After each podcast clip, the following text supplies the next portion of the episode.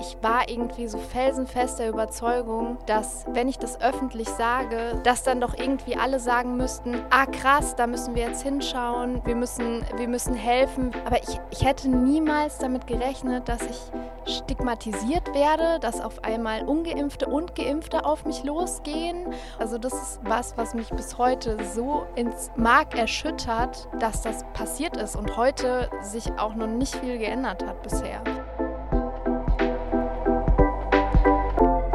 Die gute Gesellschaft.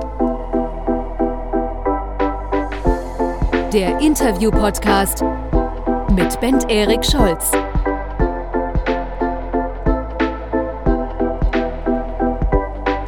So, äh, hier ist die gute Gesellschaft, wo ich mich äh, mit Dingen auseinandersetze, die meiner Lebensrealität äh, nicht entsprechen und die mich aber interessieren und über die ich gerne mehr wissen würde. Und heute sitzt mir gegenüber hier in so einem schönen kleinen Studio in einem Keller im Prenzlauer Berg äh, Felicia Binger. Hallo, meine Liebe, wie geht's dir? Hallo, Bent. Ähm, ja, erstmal bin ich natürlich ganz froh, dass ich es heute hierher geschafft habe. Es ist ja immer so ein bisschen nicht vorhersehbar, wie der Tag ist.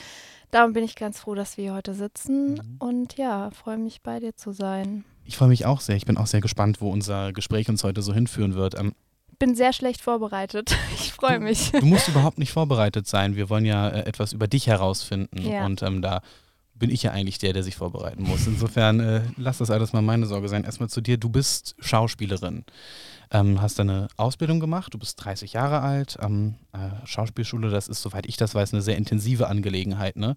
Also man lernt da auch, äh, man lernt da tanzen und äh, teilweise auch fechten und so tolle Sachen. Du warst, an welcher Schauspielschule warst du? Ich war in Mainz an der Schauspielschule. Genau, und wie du sagst, Fechten, Tanz, auch Gesang, also alles Mögliche. Und man lernt auch super viel über sich selbst einfach. Ja. Das ist eine sehr intensive Beschäftigung auch mit dem ja. eigenen Körper, ne? Sehr, der Stimme, dem Körper, überhaupt dem Sein. Mhm. Alles sehr umfassend. Und du hast ja auch bei so ein paar äh, Film- und Theaterproduktionen schon mitgewirkt. Ich habe äh, gesehen, du hast in einem Musikvideo von Bowser und Apache mitgespielt. Da hast du die junge Madonna verkörpert. Das ist auch eine krasse Produktion, ne? Das ist so ein Boxkampf. Sozusagen, ja. Ich, ich glaube, die haben Casting gemacht und sie haben da irgendwie eine gewisse Ähnlichkeit scheinbar gesehen und dachten sich, ah cool, das ist ja ein netter Side-Effekt. Ich glaube, sie hätte nicht unbedingt Madonna ähnlich sehen müssen, aber ähm, ja, ich habe dann Casting gemacht und äh, hat dann geklappt, ja. Und äh, dann ist etwas äh, passiert, was äh, sehr viel davon wieder geändert hat. Nämlich, du hast dich impfen lassen und hast seitdem mit großen gesundheitlichen Problemen zu kämpfen. Ja. Ken könntest du die vielleicht mal so im Ansatz beschreiben? Ja, ähm, also es hat angefangen mit meiner Haut. Ich habe äh, Nesselsucht bekommen. Also man hat es mir einfach angesehen im Gesicht, überall rote, juckende Quaddeln. Und es ist natürlich als ähm, Schauspielerin dann äh, äußerst problematisch natürlich, wenn man das einem so ansieht. Und dann, ja, ist es leider aber auch nicht dabei geblieben. Dann kamen neurologische Beschwerden dazu, ähm, Zuckungen im Körper, ähm, Kreislaufprobleme, Sehstörung, Tinnitus. Also wirklich, also ich könnte jetzt eine halbe Stunde eine Liste ähm, aufzählen, was alles nach und nach kam. Und ich habe das aber auch nicht gleich zu Beginn, muss ich dazu sagen, kapiert kapiert, woher das kommt. Ich neurologisch heißt so teilweise, also diese Zuckungen waren die neurologisch oder hattest du auch so Taubheitsgefühle? Die sind auch sowas? neurologisch bedingt, genau, Taubheitsgefühle. Ähm, ich konnte auf meinem Fuß nicht mehr auftreten. Ich hatte irgendeine Entzündung, also irgendwie meine linke Seite hat sich entzündet und ich dachte, was ist das? Ich kann nicht mehr laufen, alles tut weh. Ähm, also einfach so ganz viele verschiedene diffuse Sachen, wo ich dachte, was ist los irgendwie? Und ähm, ja, das ging so los und dann gab es irgendwann diesen Moment, wo so die, wo so der, die, die Überlegung kam, das könnte vielleicht mit der Impfung zusammenhängen. Ne? Wie war das? Ja, das war eigentlich so, dass ich wegen der Nesselsucht ähm, bei einer Ärztin war und die hat sozusagen alle Ursachen, die es so gibt für Nesselsucht, hat sie ausgeschlossen anhand von Bluttests und so weiter und meinte, ja, das kann ja nicht einfach aus dem Nichts kommen, was sei denn, was ist denn noch gewesen? So. Und ich habe dann überlegt und war so, ah, stimmt, ja, das war eigentlich stimmt. Das hat einen Tag nach meiner Impfung angefangen. Ich habe mich impfen lassen, das ist passiert. Und dann ist sie mir eigentlich wie wirklich direkt über den Mund gefahren und hat gesagt, mit der Impfung kann das aber nichts zu tun haben. Und dann bin ich nach Hause gegangen und war so, äh, warum hat sie das so aggressiv gesagt? Und ich habe da ein bisschen gegoogelt und habe dann gesehen, dass auf der Seite vom PI Nesselsucht als offizielle Nebenwirkung beschrieben ist. Mhm. Und dachte, warum weiß sie das nicht und warum fährt die dann da so drüber, wenn das sogar eine offizielle Nebenwirkung ist, also gar nichts Außergewöhnliches, sage ich mal. Ja, das ist äh, krass, ne, dass das eben auch einfach nicht stimmte, dieses, äh, dass genau. das mit der genau. Impfung nicht zusammenhängen kann. Das ist so interessant. Ne? Diese Impfung, das war ja eine, eine, sehr komplexe Geschichte, auch mit einer komplexen Debatte in der Gesellschaft verbunden. Wir werden auch gleich darüber sprechen, wie das äh, generell war, weil ja auch kurz bevor ähm, bei dir das losging, auch diese Aktion Alles dicht machen war, wo ja auch viele Schauspielerinnen und Schauspieler beteiligt waren. Ähm, ich äh, weiß noch, wie das bei mir war. Also ich habe mich ja auch impfen lassen und habe meine ersten zwei Impfungen gekriegt mit dem Impfstoff äh, von Moderna. Wann war das bei dir? Das war im Sommer 21.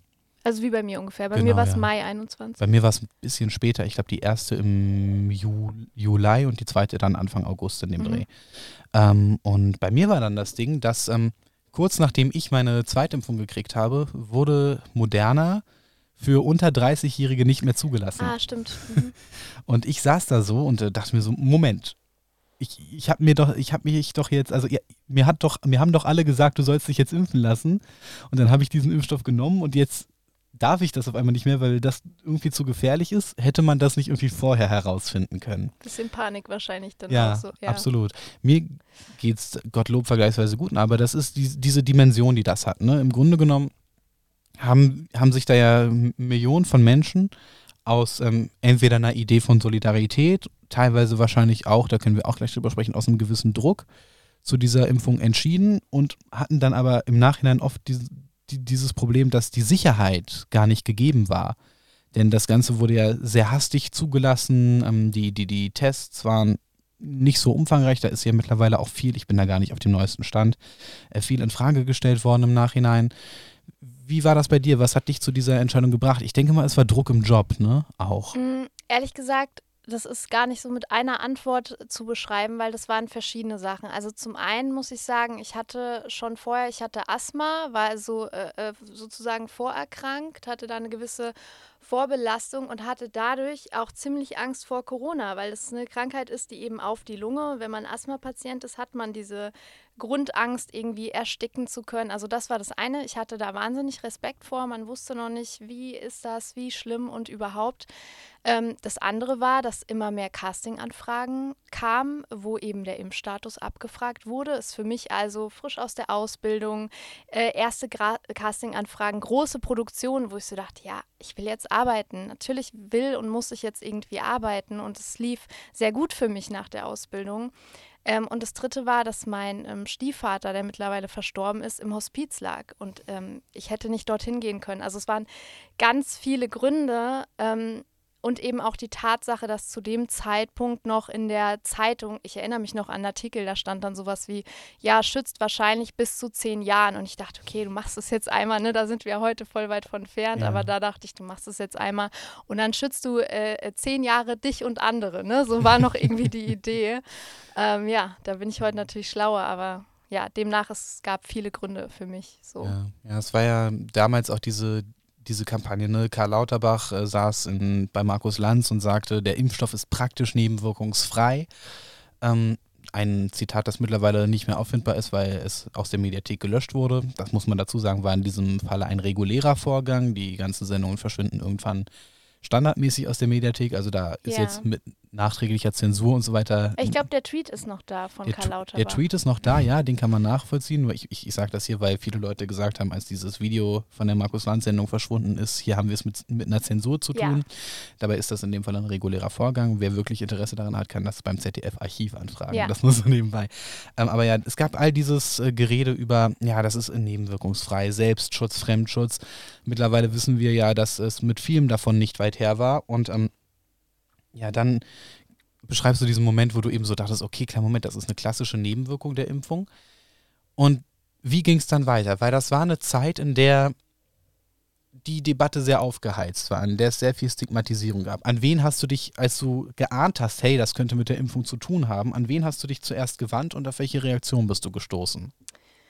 Ja, ich bin erstmal ganz regulär zu ganz vielen verschiedenen Ärzten. Also ich hatte Herzprobleme, bin ich irgendwie zum Kardiologen, neurologisch, dann bin ich zum Neurologen. Und dann ähm, kamen so immer mehr Diagnosen zusammen, also irgendwie Neurologe, der gesagt hat, ja, also das sind alle Kriterien für MECFS, sie haben MECFS und es kam auf einmal so eine Diagnose nach der anderen, dann war ich eben auch, habe ich mich auf die Warteliste setzen lassen für diese einzige Post-Wack-Ambulanz, die es da eben gab in Marburg, äh, bei diesem äh, Professor Schiefer, da bin ich dann auch hingegangen. Ähm, und habe da dann auch nächste Diagnose Hyperinflammation und da dann auch zum ersten Mal dieses Jahr. Das, das kann durchaus damit zusammenhängen, ähm, aber jetzt auch kein sicheres, das kommt von der Impfung, weil das kann einem und wird einem kein Arzt bescheinigen. Ähm, ja, und habe einfach überall ähm, erlebt, dass das ähm, irgendwie schwierig und ein Problem war, wenn ich angesprochen habe, dass das seitdem der Fall ist. Und ich muss dir ehrlich sagen, ich habe, als das passiert ist, ich war irgendwie so felsenfest der Überzeugung, dass wenn ich mich traue, wenn ich das öffentlich sage, so und so ist das, dass dann doch irgendwie alle sagen müssten, ah krass, da müssen wir jetzt hinschauen, wir müssen, wir müssen helfen, wir müssen gucken, woher kommt das, das ist ja komisch. Aber ich, ich hätte niemals damit gerechnet, dass ich stigmatisiert werde, dass auf einmal ungeimpfte und geimpfte auf mich losgehen und ich als Lügnerin, als ich will nur Aufmerksamkeit, also das ist was, was mich bis heute so ins Mark erschüttert, dass das passiert ist und heute sich auch noch nicht viel geändert hat bisher. Das muss man wirklich nochmal betonen. Das war, das habe ich ja auch äh, bei dir gelesen, das hast du beschrieben und du hast es ja untermauert mit äh, den Kommentaren, die du teilweise unter diesen Spiegelbeiträgen bekommen hast, wo du dann irgendwann dich in der Kommentarspalte in die Diskussion eingebracht hast. Nicht nur, dass die Leute, die ähm, mehr so auf der Mainstream-Seite, nenne ich es jetzt mal ein bisschen bescheuert waren, gesagt haben, so ja, das muss ja nicht die Impfung sein, also wo das eigene Leid schon mal verklärt wird, so, wo, wo, Leute von außen kommen und sich ja auch ein Stück weit anmaßen, zu sagen, so, ach, dein, das, was dir passiert ist, das, das ist im Grunde genommen nichts, das muss nichts sein. Wir, wir, wir glauben dir das oder wir gehen erstmal mit einem gewissen Misstrauen daran. Auf der anderen Seite gab es auch noch diejenigen, die ähm, ja eben Gegner der Impfung waren, die dann gesagt haben, so, ja, das geschieht dir recht. Ja, du bist eine Hetzerin und weiß ich nicht. Und auch ich mir dachte, woher nehmen das die Leute, dass ich jemals gehetzt habe, dass ich Leuten vorgeschrieben habe, was sie zu tun haben oder oder also das ist ja auch alles gar nicht passiert. Also es ist von beiden Seiten ja auch da irgendwie diese Stigmatisierung, dass man sagt, jeder, der geimpft ist, ist ein Hetzer, jeder, der ungeimpft ist, ist ein Corona-Leugner. Also es sind dann halt immer so diese ja, einfachen Schubladen, wo halt nicht jeder reinpasst. Und ich passe halt in keiner dieser Schubladen, denn äh, ich bin ja geimpft und sehe das trotzdem heute kritisch mit der Impfung. Aber ich habe mich ja impfen lassen. Ich habe ja, wenn man so will, alles richtig gemacht. Mhm. Nur, äh, ja, es hieß halt immer, die Impfung muss so niederschwellig zu den Menschen kommen. Und ich frage mich halt jetzt, äh, warum kommt jetzt die Hilfe für die, die geschädigt sind, nicht so niederschwellig? Mhm. Es ist ja auch bis heute so, dass diejenigen, die diese Schäden nach der Impfung oder durch die Impfung erleiden, dass das bis heute immer noch, wann immer das angesprochen wird, kommt immer gleich eine Relativierung. Ja, es gibt, die, es gibt Leute, die durch die Impfung geschädigt sind, aber das sind ja viel weniger als jetzt zum Beispiel Leute, die an Long-Covid leiden. Schon allein, dass das ja zusammengruppiert wird, dieses, also das Post-Vac als Unterkategorie von Long-Covid so ein bisschen bewertet wird, hat mich gewundert. Was ich ja auch durch das, was du auf deinem YouTube-Kanal zum Beispiel erzählt hast, erst erfahren habe. Ja, das finde ich auch super schwierig. Das war eine Zeit lang anders. Auch in Marburg wurde differenziert. Als ich das erste Mal dort war, war es noch Post-Vac ankreuzen oder Long-Covid ankreuzen. Und mittlerweile ist das also irgendwie alles eins geworden. Und ich frage mich, wie man eben so zu validen Zahlen kommen will darüber, wie viele jetzt einen Impfschaden haben, wie viele haben Long-Covid. Und es wird, wird ja dazu auch überhaupt nicht geforscht. Also diese Gelder, die für Forschung freigegeben wurden, die sind eben nur für äh, Long-Covid freigegeben.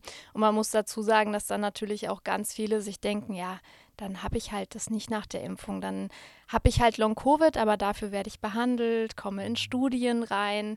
Also ähm, ja, absurd. Ja. Und natürlich ist das dann vielleicht für den Einzelnen in dem Moment gut zu sagen, okay, ich habe jetzt auf irgendeine Art und Weise eine Behandlung, immerhin ja, das. Klar. Aber es geht ja auch darum zu, zu, zu äh, erforschen, wie, wie, wie, vakant ist das, oder vakant ist, glaube ich, das falsche Wort, aber wie relevant ist das und wie, ähm, wie offensichtlich und bei wie vielen Leuten trifft das zu und wie umfangreich ist das? Vielleicht auch chargenabhängig. Ne? Es gibt ja eine Webseite, wo du zum Beispiel die Chargennummer deiner Impfung eintragen kannst und dann sehen kannst, welche Nebenwirkungen dort am häufigsten gemeldet wurden und so weiter. Und das ist ja einfach äh, auch wichtig zu wissen, wenn wir überlegen, wie viele zig Millionen Leute diese Impfung eben wahrgenommen haben und mehrfach wahrgenommen haben. Es gibt ja auch Leute, die mittlerweile fünf Impfungen haben. Und das ähm, wäre einfach auch wichtig zu wissen. Aber ich glaube, dass es immer noch diesen, dieses Moment gibt von, man redet nicht so gerne darüber. Hm. Das ist immer noch irgendwie unangenehm. Aber jetzt war es ja bei dir auch so, du, es gab ja dann eine, eine, Stagnation. Ne? Es ging los mit dieser Nesselsucht und dann eben die Herzprobleme. Wie haben die sich geäußert? Brustschmerzen, was war das? Einfach massiv ähm, Herzstechen, Herzrhythmus stolpern, äh, so Herzrhythmusstörung, Herzstolpern mhm. so rum.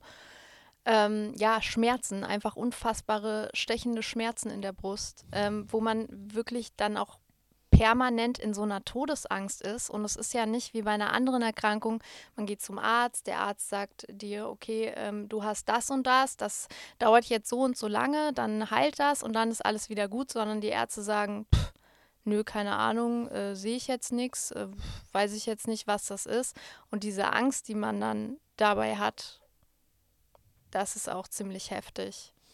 Wenn sich ja die Diagnosen so anhäufen, ne? Mhm. Das ist ähm, was, äh, wie, wie ging es dir in der Zeit? Also, wenn, wenn du jetzt, also was, was ich so eine krasse Dimension daran finde, ist, du hast diese Schauspielausbildung gemacht. Wie lange hat die gedauert? Drei Jahre. Du hast drei Jahre dich da hingebungsvoll mit, mit sehr viel Körperlichkeit, mit sehr viel körperlichem Einsatz.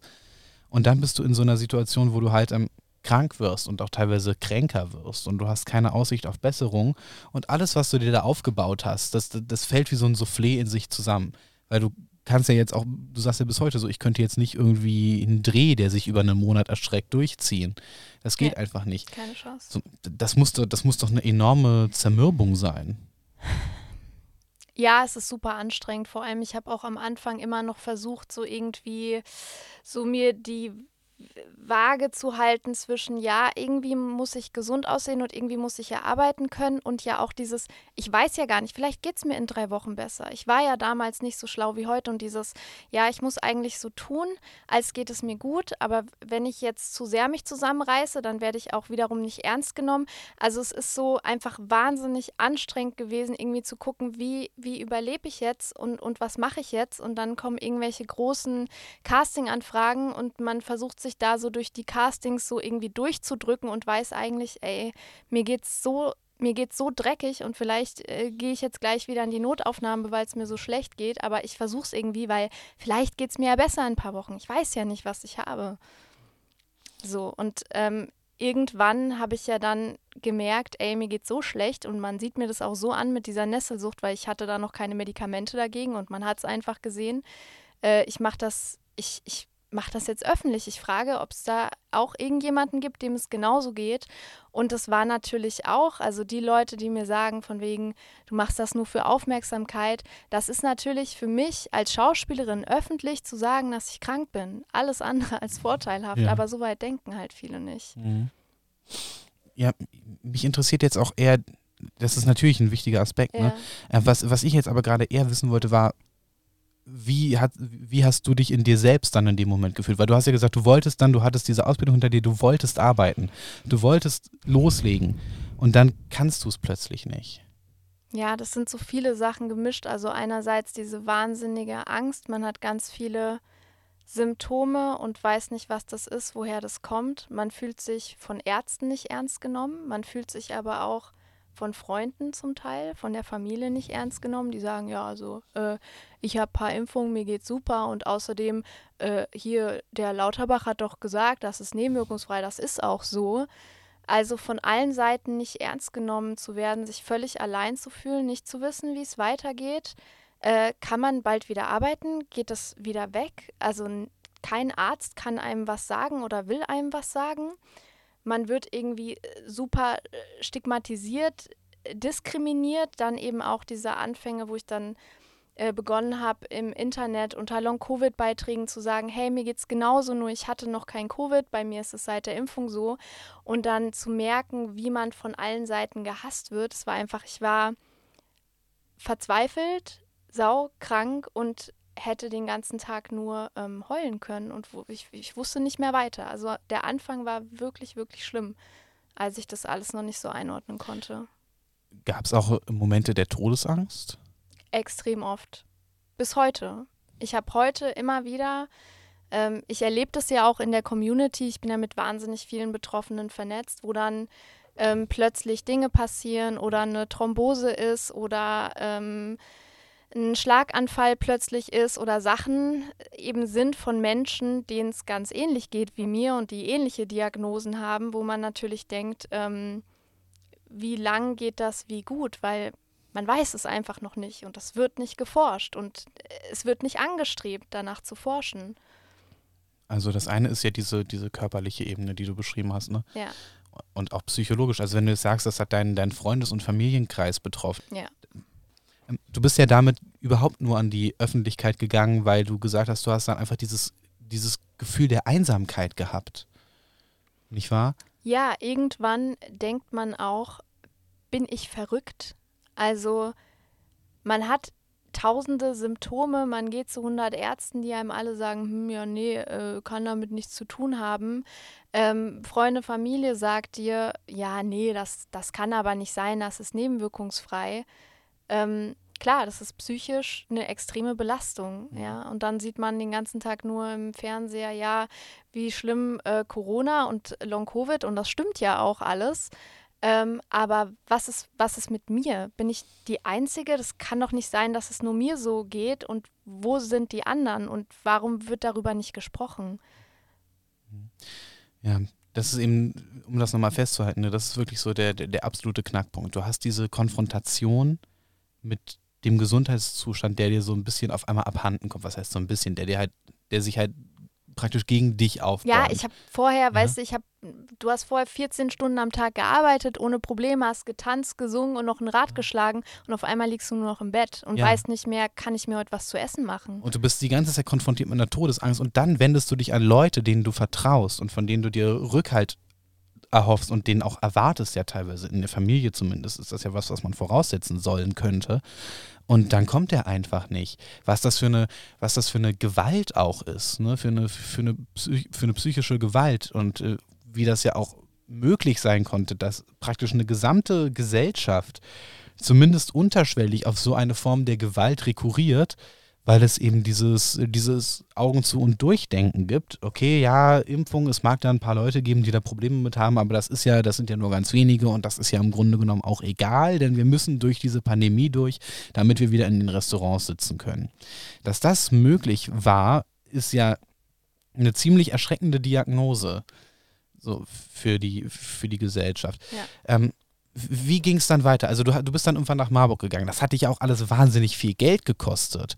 Und du warst in der Situation, wo du den Job, den du gelernt hast, nicht ausführen konntest. Wie, wie stemmst du das oder hast du das gestemmt? Ja, zu dem Zeitpunkt, ähm, da hatte ich noch so ein bisschen Glück, weil ich habe Anfang äh, 21 bis zu dem Zeitpunkt, wo ich geimpft wurde, habe ich wirklich äh, viel und gut gearbeitet und hatte in diesen paar Monaten viel Geld verdient, wirklich. Ähm, und das hat mich über die Anfangszeit gerettet. Also, wenn das nicht gewesen wäre, keine Ahnung, ich hätte mir das nicht leisten können, zu den ganzen Spezialambulanzen zu reisen. Dann brauchst du da eine Hotelübernachtung. Äh, irgendwelche Therapien sind teuer. Das ist ja dann auch das nächste Problem, dass die Krankenkassen das nicht bezahlen und man irgendwie so alles selbst versucht. Und dass es dann natürlich auch noch Ärzte gibt, die wollen sich dann an dir bereichern und die sagen, ja, ein Heilversprechen kann ich ihnen nicht geben, aber ich habe schon ganz vielen Leuten geholfen. Also es ist, ne, man wird dann so von allen Seiten verarscht und ausgenutzt ähm, ja. Und wie stemmst du das heute? Äh, gar nicht mehr. Äh, ich stemme das gar nicht mehr. Ich bin im äh, Bürgergeld. Ähm, da wurde mir jetzt aber auch gesagt, die sind nicht zuständig, weil ich bin ja auf unbestimmte Zeit krank. Also ich war beim medizinischen Dienst, der das auch gesagt hat, nein, ich kann unter drei Stunden nur arbeiten, also gar nicht. Und ähm, ich soll jetzt ähm, dann eben zum Versorgungsamt und soll das da klären. Und das ist ja dann auch wieder der Witz, dass man dann zum Versorgungsamt geschickt wird mit teils sehr guten Arztbriefen. Und ich habe genug Arztbriefe, die mir bescheinigen, dass ich sehr krank bin. Ähm, und das reicht denen aber auch nicht aus. Also da kommen dann Sachen, Vergleiche wie, ja, nee, das ist ja wie mit einem äh, gebrochenen Bein, deswegen sind sie ja jetzt auch nicht behindert. Und also ähm, man hat eben nicht die Arztbriefe, wo ganz klar steht, ja, das kommt von der Impfung. weil die Ärzte sagen, nee, das muss irgendwie das PI beschließen und das PI sagt, äh, nee, das muss jemand anderes beschließen und alle schieben sich so den Ball zu und dann sag, heißt es irgendwie, der Staat haftet. Ja, wie denn? Wie denn, wenn man das nicht bescheinigt kriegt? Wer soll da haften? Ja, ich, ich erinnere mich an eine Zeit, wo es äh, im, im, im Arbeitswesen, auch in Büros teilweise, ich glaube, eine 3G-Regelung gab. Mhm. Und ähm, da habe ich im Bekanntenkreis mitbekommen, dass dann da teilweise in den Büros äh, praktisch eine, eine, Auflistung gemacht wurde, so okay, wer ist geimpft, das bedeutet, bei wem muss nicht täglich ein Test abgefragt werden und wer ist nicht geimpft, da muss kein Test abgefragt werden. Und da habe ich das auch erlebt, dass ähm, mir da jemand erzählt hat, dass eine Dame nach der ersten Impfung auch so enorme äh, Nachwirkungen hatte, dass sie die zweite nicht bekommen hat. Und sie hat sich dann eben immer ein genesenen Zertifikat ausstellen lassen von ihrem Arzt mhm. und ähm, hat sich aber nicht getraut, äh, darüber in ihrem Büro zu sprechen, weil es eben diese Ächtung gab. Und es war auch dieselbe Situation, dass das PII sich geweigert hatte, das in diesem Moment als einen Impfschaden anzuerkennen. Und die lag auch zwei Wochen auf der Intensivstation danach, weil das mhm. einfach wahrscheinlich eine zu hohe Dosis für sie war. Und dann die, dieses Ding, so dass da auch eine Institution ist, die sich da in gewissen Teilen einfach auch verweigert. Und ähm, generell ist das so absurd zu hören, dass jemand, der, der, der hochgradig krank ist, sich mit so einem Bürokratieaufwand beschäftigen muss. Das betrifft ja nicht nur ähm, Impfschäden, sondern generell ganz viele andere Dinge. Absolut. Das ja. hat mich auch immer zum Beispiel gewundert in einem Todesfall, was du in, in einem Moment, wo du eigentlich dich zurückziehen und trauern möchtest, was du da für Bürokratie zu erledigen hast. Da muss ja. innerhalb von Wochen muss alles mit Erbe geregelt sein und alles muss, alle Konten müssen irgendwie geregelt werden und ähm, ja, irgendwie muss gesperrt werden und es muss sich um die Beerdigung gekümmert werden. So, und du, du hast ja, das ist ja eigentlich ein enorm unfreundliches System Menschen gegenüber, die zu leiden haben. Total, du bist ja in einer Schockstarre und mhm. sollst dann daraus irgendwie agieren. ja. ja ist das was, was man irgendwie vielleicht verbessern könnte? Und wenn ja, wie? Boah. Ja, so allgemein ja, natürlich ist das, was man verbessern könnte. Ich weiß es nicht. Ich, ich weiß es nicht, wie. Ich kann nur in meinem äh, Fall sagen, dass man Ärzte hätte vorher aufklären können, dass man nochmal hätte verdeutlichen können, ja, es, es gibt Nebenwirkungen, es mag nicht so häufig sein, aber es gibt sie und dass Ärzte ähm, den Menschen zuhören. Das gibt es ja auch bei anderen Krankheiten das Problem, dass Ärzte, ja, das ist halt super selten und dann kriegt man auch irgendeinen Stempel und weiter geht's. Das ist ja auch bei MECFS zum Beispiel der Fall, dass Ärzte zuhören und versuchen zu helfen nach einer nach einer Ursache suchen und wenn sie alles andere ausschließen können, dann eben auch, wenn nur noch die Impfung übrig bleibt, zu sagen, okay, ähm, könnte wohl damit zu tun haben und nicht noch mehr Steine in den Weg gelegt werden, auch ähm, beim Versorgungsamt. Da müsste ja irgendjemand hingehen und irgendwas klären, damit Versorgungsämter irgendwie mal in der Lage sind, ähm, diese Impfschäden, das zu bestätigen und den Leuten diese äh, äh, witzlosen Beträge mal auszuzahlen, die nicht mehr arbeiten können. Ja, das sind ja wirklich relativ geringe Beträge. Ja, ne? im das besten Fall äh, bekommt man äh, 850 Euro, glaube ich. Das ist lächerlich. Davon kriegst du in Berlin nicht mal eine Einzimmerwohnung. Ja. Das ist, also es ist ja. unfassbar. Ja, also irgendwie von wegen Staat haftet, äh, äh, kann man jetzt nicht sagen, ja, geschweige denn, dass man dann davon irgendwelche Behandlungskosten oder so sich mal leisten könnte. Also die kann enorm. ich ja auch schon lange nicht mehr. Ja das ist ja, das sind ja auch enorme Summen, ne? Also wenn man so überlegt, dass alleine professionelle Zahnreinigung schon eine niedrige dreistellige Summe hat, will man gar nicht wissen, wie es dann da weitergeht. Ja, ich bin so bei äh, zwischen 30 und 35.000. Boah. Ja. Und ich habe jetzt echt nicht, da gibt es Leute, die haben irgendwie Geld, die, also da kann man noch ganz viel andere Sachen und mehr Sachen ausprobieren, aber allein eben diese Immunadsorption mit 17.000, äh, das ist halt schon ein Ding. Und ich kenne Leute, die haben das bezahlt bekommen, nur die haben halt eine andere Ursache angegeben für ihre Krankheit und da weigere ich mich halt. Ja. Das ist auch krass, welche, also dass man da teilweise lügen muss, um irgendwie eine Hilfe zu bekommen. Das kann man sich gar nicht vorstellen. Und das in einem der Gesundheitssysteme, das als eines der besten weltweit gilt. Ne? Das ist unfassbar. Ähm, aber was ich, was ich gerade nachgedacht habe, so wir reden ja über wir reden ja über Awareness in ganz ja. vielen Aspekten. Ne? Ja. Und es ist ja interessant, dass gerade an so einem Punkt offenbar die Awareness versagt. Und ich, ich frage mich, woran das liegen könnte, weil es gibt ja, es gibt ja ein, eigentlich durchaus ein gesamtgesellschaftlich Inter gesamtgesellschaftliches Interesse daran, eben auch in diesem Punkt eine Klarheit zu haben, wenn wir eben über, über ich glaube, 60 Millionen Geimpfte reden, mindestens einmal Geimpfte. Ja, wobei das auch wieder die Frage ist mit den ganzen gefälschten Impf, äh, Pässen und Gut, so. Ne? Ja. Das ist ja. auch wieder, weiß ich nicht, ja. ja. Das ist stimmt, das ist die Frage, wie viele das ich, dann auch einfach. Ich kann dir sagen, ich kenne einfach sehr viele äh, aus meiner Branche, die so ein Ding haben und die einfach äh, nicht darüber reden und auch nicht über Impfschäden, die das alles wissen. Mhm die auch mir ähm, privat sagen, ey, Felicia, toll, was du machst, mach mhm. weiter, aber die sich niemals öffentlich äh, solidarisieren würden. Und da reden wir, also ich rede da echt von großen Namen. Ja. So. Ja, das ist, äh, das, ich kenne auch ein paar Leute, bei denen das ist. Und ich muss mal sagen, ich finde das im Endeffekt auch nicht verwerflich. Weil wenn, wenn eine Bedingung gestellt wird, das war ja in vielen Fällen so. Also ich weiß nicht, wie, wie das war, ob du das mitbekommen hast, ob bei dir irgendwie an Sets, an denen du arbeiten solltest, es eine Impfpflicht gab das kann ja, das könnten die ja teilweise bestimmen, ne? Aber es wurde auf jeden Fall viel abgefragt. Ne? Ja, so, also so einfach kann man es halt nicht sagen, weil es wurde halt abgefragt und dann ist halt die Frage, wenn du es noch nicht warst und ehrlich antwortest, wirst du dann einfach nicht in die nächste Runde geladen. Also mhm. das sind ja dann Prozesse, die kann man gar nicht nachvollziehen. Ja, ne? weil es gab ja, es gab diese Stigmatisierung einfach. Das, ja. Äh, das ist ja auch okay. So, das ist ja ein menschlicher Zug in diesen Momenten dann, wenn du halt in einer Drucksituation bist und halt nicht anders weißt, wie du da rauskommen sollst. Und wir alle wollten ja aus dieser Pandemie schnellstmöglich raus. Natürlich entwickeln wir dann Stigmata im Kopf, wenn uns erzählt wird, diese Impfung ist äh, so ja. ziemlich der oder so ziemlich der einzige Weg, da rauszukommen. Denn dann entwickeln wir eben dieses, okay, gut, wenn jemand nicht geimpft ist, dann ist das erstmal merkwürdig. So dementsprechend gibt es eben diese, diese Abhängigkeit davon. Da wird eine Bedingung an dich gestellt, wenn sie auch nicht vertraglich festgelegt ist, dann ist sie doch unterschwellig in den Köpfen vorhanden. Ja. Und wenn du aber das nicht mit dir vereinen kannst, diese Bedingungen zu erfüllen und einfach sagst, ich will mich nicht impfen lassen, wenn ich nicht genau eine Ahnung habe, was dann passiert, dann finde ich es vollkommen legitim zu sagen, ich hole mir so einen gefälschten Impfpass. Ja. ja. Um, ähm, das, ich, ich wollte gerade noch irgendwas sagen, sorry, ich muss kurz überlegen. Ja, alles gut. Ähm, aber ja, ich, auch ich kenne halt viele Leute, die mir das beschrieben haben, dass sie dann eben auch gesagt haben, weißt du was, ich habe dann einfach, da hat mir der Arzt dann so auf den Arm gehauen und hat gesagt, so, ich habe sie jetzt hiermit geimpft.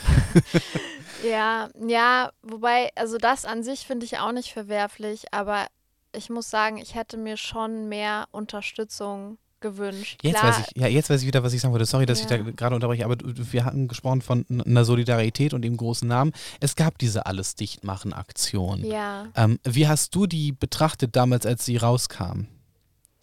Ehrlich gesagt war ich da überhaupt nicht so drin. Also ich habe das nicht besonders verfolgt. Ich war irgendwie muss ich dir sagen, in, in meinem Film von zu dieser Zeit, die eben auch bei mir sehr äh, krass war, familiär und so weiter, äh, mit meinem Stiefvater und alles, was da so auf mich eingeprasselt ist, es war ähm, sehr, sehr viel und ich habe mich damit gar nicht so äh, befasst. Für mich war einfach so, ich habe für mich geguckt, für mich eine Entscheidung getroffen und für mich war aber auch nie so das Thema von wegen, klar, ich habe mitbekommen, da gibt es Leute, die finden das nicht gut und Leute, die finden das sehr, sehr gut.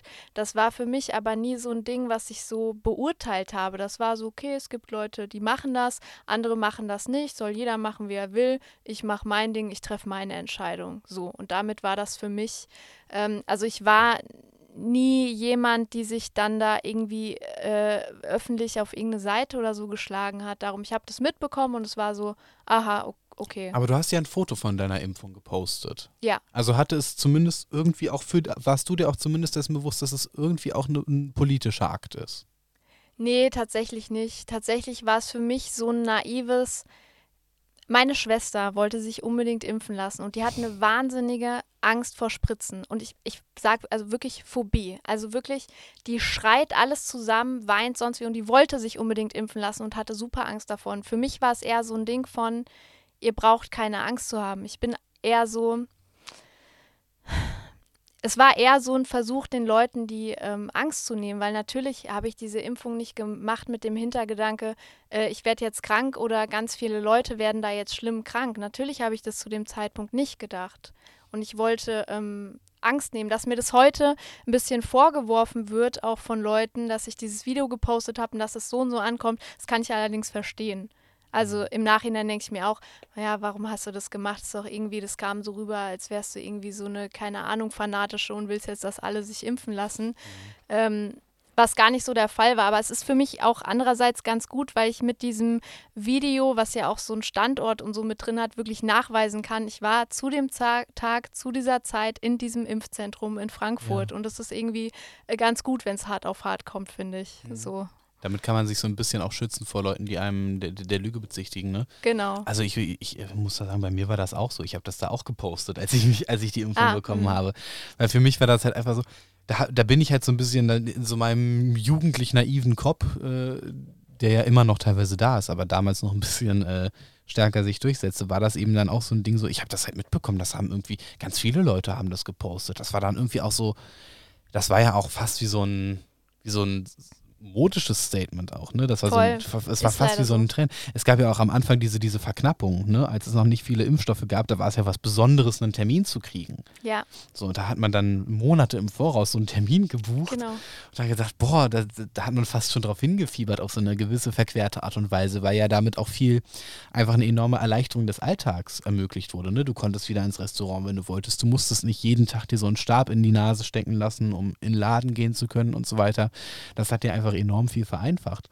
Und dementsprechend war das auch so eine Erleichterung und auch eben sowas, was man mitteilen wollte. Ne? Ja, und ich finde, das darf und sollte man den Leuten auch nicht vorwerfen. Ich mhm. finde, das ist ja jetzt auch nicht so das Problem. Es gibt ja, gibt ja, ich weiß nicht, ob du das mitbekommst, aber jetzt gerade auch so eine starke Bewegung unter Leuten, die damals dieser sogenannten Querdenker-Szene äh, zugeordnet wurden, die jetzt so einen gewisse Ra gewissen Rache-Impetus entwickelt haben, von wegen, alle anderen haben mitgemacht, wir waren damals dagegen und im Endeffekt hat die Geschichte uns recht gegeben. Und dementsprechend sollten die, die damals in Anführungszeichen mitgemacht haben, sich schämen, was ja im Grunde auch ein sehr, un, sehr unsympathischer Wesenszug ist. Ja, eben, also diese, diese Extreme, da bin ich einfach nicht dabei. Und ich kenne ganz tolle, äh, ungeimpfte Menschen, die mir wahnsinnig mit offenen Armen begegnet sind und die sagen, es ist doch Quatsch, da jetzt irgendwie zu sagen, ja, hättest du mal und pipapo, sondern nein, viele Leute, ähm, die meisten Leute dachten einfach, ich tue was Gutes, ich schütze irgendwie meine Oma und das ist einfach das Richtige. Ähm, und genauso kenne ich von geimpfter Seite ganz äh, tolle Menschen, die auch nie gehetzt haben, die das halt für sich gemacht haben. Teilweise ehrlicherweise auch viele, die sagen, ja, also nochmal muss ich mir das jetzt auch nicht geben, weil ich dachte irgendwie auch, das wäre ganz anders und das schützt besser. Und da frage ich mich eigentlich auch, warum gerade eigentlich nicht von mehr Leuten kommt, so von wegen, hey, äh, was ist denn jetzt eigentlich mit einer Impfung, die wirklich schützt? Mhm. Also es hieß ja so, das schützt irgendwie jahrelang und jetzt heißt es, nee, es schützt gar nicht vor Ansteckung. Also was ist denn jetzt eigentlich mit einer richtigen Impfung? Also die auch, ähm, mhm. also dass es gar nicht gefordert wird oder ja. so, das wundert mich. Auch ein klassischer Impfstoff, ne? Ja. Wie das den bei der Grippe gibt jedes Jahr. Ja, also um, halt einfach einer, der wirklich äh, schützt andere ja. auch. Mhm. Und auch langfristig einfach getestet ist. Ja. Das ist, es wundert mich auch, dass das halt eben so, dass das Thema jetzt auch so für viele so vorbei ist. Es gibt ein paar, die sind immer noch, äh, die sind immer noch in so einem ja auch sehr ängstlichen Modus, mhm. äh, die mhm. auch dann teilweise eben mit Vorerkrankungen zu tun haben, wie zum Beispiel bei dir auch das Asthma. Und die dann auch immer noch sagen so, ja, ey, ich gehe jetzt auch zur fünften Impfung, um das auffrischen zu lassen. Also es gibt eigentlich nur, es gibt diejenigen, für die das im Alltag gar keine Rolle mehr spielt. Und für diejenigen, die, für die das immer noch diese, ja, auch auf, aus berechtigten Gründen diese, diese Gefahr ist. Aber ansonsten findet das ja kaum noch statt. Du bist dann irgendwann ja, als du dann in die Öffentlichkeit gegangen bist, bist du ja fast wie so eine, wie, wie die Post-WAC-Expertin geworden in der öffentlichen Perspektive. Also du hast dich dann ja auch sehr in der Aufklärungsarbeit beteiligt. Wie kam das? War das so, war das eine logische Entwicklung oder hast du irgendwann gesagt, so, okay, gut, wenn, wenn das kein anderer macht, dann muss ich das jetzt halt machen? Dann muss ich mich da als Fürsprecherin hinstellen. Nee, gar nicht. Also ich wollte nie sowas wie eine ähm, Post-Vac-Galionsfigur werden. Ich wollte einfach arbeiten, ehrlich gesagt, und so in mein Berufsleben starten. Ähm, ich habe einfach im September 21 diesen sehr auch vorsichtig ausgedrückten, äh, was die Symptome angeht, Post ja. äh, auf Instagram äh, abgegeben. Du warst super zaghaft da, ne? Und das ist Extrem. krass, was das für ey, ich, hab, so. ich dachte echt so, ey, okay, ich muss irgendwie das so schreiben, dass jetzt Caster nicht denken, ich kann gar nicht mehr arbeiten, weil wer weiß, vielleicht geht es mir ja bald besser. Und aber schon auch so, um die Ernsthaftigkeit der Sache zu beschreiben, wie mache ich das jetzt? Und ich habe da ja wirklich in diesem Post nur irgendwie von meinem meiner Nesselsucht und so geredet. Also das war ja noch sehr vorsichtig und zu dem Zeitpunkt äh, lag ich wirklich schon äh, jeden Tag heulend in der Ecke und war mehrfach in der Notaufnahme und so. Also es war da schon wirklich schlimm. Und der Post war ja auch politisch unverfänglich. Absolut. Also es war ja auch nicht so, dass man dann sagen kann, oh, die blöde Querdenkerin oder so, sondern ganz, ganz sehr, sehr, nicht, einfach wirklich, wirklich so, so, so, so anschlusssuchend. Mehr nicht, auf eine ganz zaghafte, vorsichtige Richtig. Weise. Und daran wurde ja enorm Anstoß genommen. Ja, aber allein was da auch schon wie, also allein an diesem Post habe ich ja dann auch schon gesehen, was da dann für extreme Kommentare auch drunter waren und der wurde halt einfach genommen und da sind Medien drauf aufmerksam geworden und der wurde dann auf einmal in mehrere Sprachen übersetzt und weiß ich nicht was und dann auf einmal ging es halt los und dann äh, kam die erste Anfrage von, von Monitor und äh, die hatten dann tatsächlich auch schon mit Betroffenen und so gedreht und haben dann äh, quasi uns geghostet. Haben dann irgendwie gemerkt, ah nee, ist vielleicht doch irgendwie schwierig. Äh, machen wir nicht. Ähm, haben auch bis heute nichts gemacht und ähm, ja, haben natürlich da so ein bisschen unsere, unsere Hilflosigkeit dann auch in die Länge gezogen, so von mir und anderen. Und dann ging es halt auch los, dass ähm, Leute bei meinem Management angerufen haben. Also mein Management wurde jeden Tag bombardiert, ganz viel auch von älteren Menschen, die jetzt nicht so einen Social-Media-Anschluss oder so haben, die mich dann so als Expertin sprechen wollten, wo ich dann den ganzen Tag, das kann man sich nicht vorstellen, damit beschäftigt war, irgendwelchen wildfremden Leuten versuchen zu helfen, denen zu sagen, wo sie vielleicht hin können oder nicht. Also dieser Druck, der da auf mir gelastet hat, weil jeder irgendwas von mir wollte. Das war absurd. Ich dachte echt, wo, wo, wo bin ich hier und, und warum äh, kümmert sich dieser Karl Lauterbach da nicht drum und warum bin jetzt ich hier irgendwie Ansprechpartnerin? Ich werde dafür nicht bezahlt, ich bin selbst komplett in, im Eimer, habe kein Geld mehr.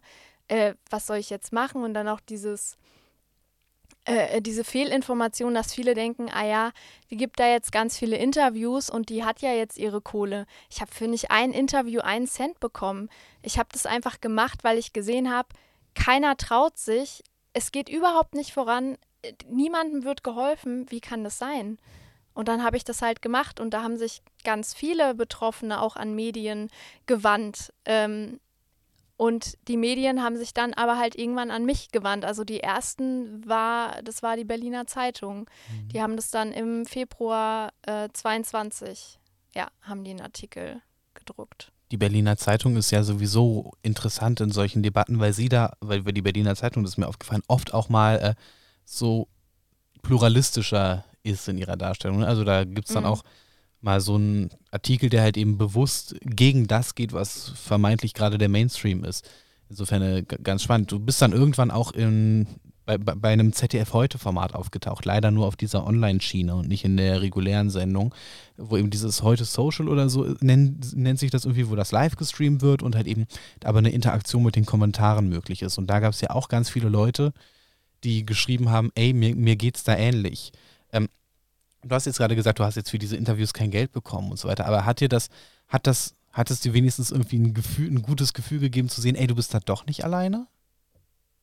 Ja, klar. Also gerade diese ersten Zuschriften, die ich bekommen habe, also diese Erleichterung, okay, ich bin nicht verrückt, ich bin nicht alleine, da draußen gibt es ganz viele, denen geht es wie mir, das hat mir das Leben gerettet, muss ich wirklich sagen.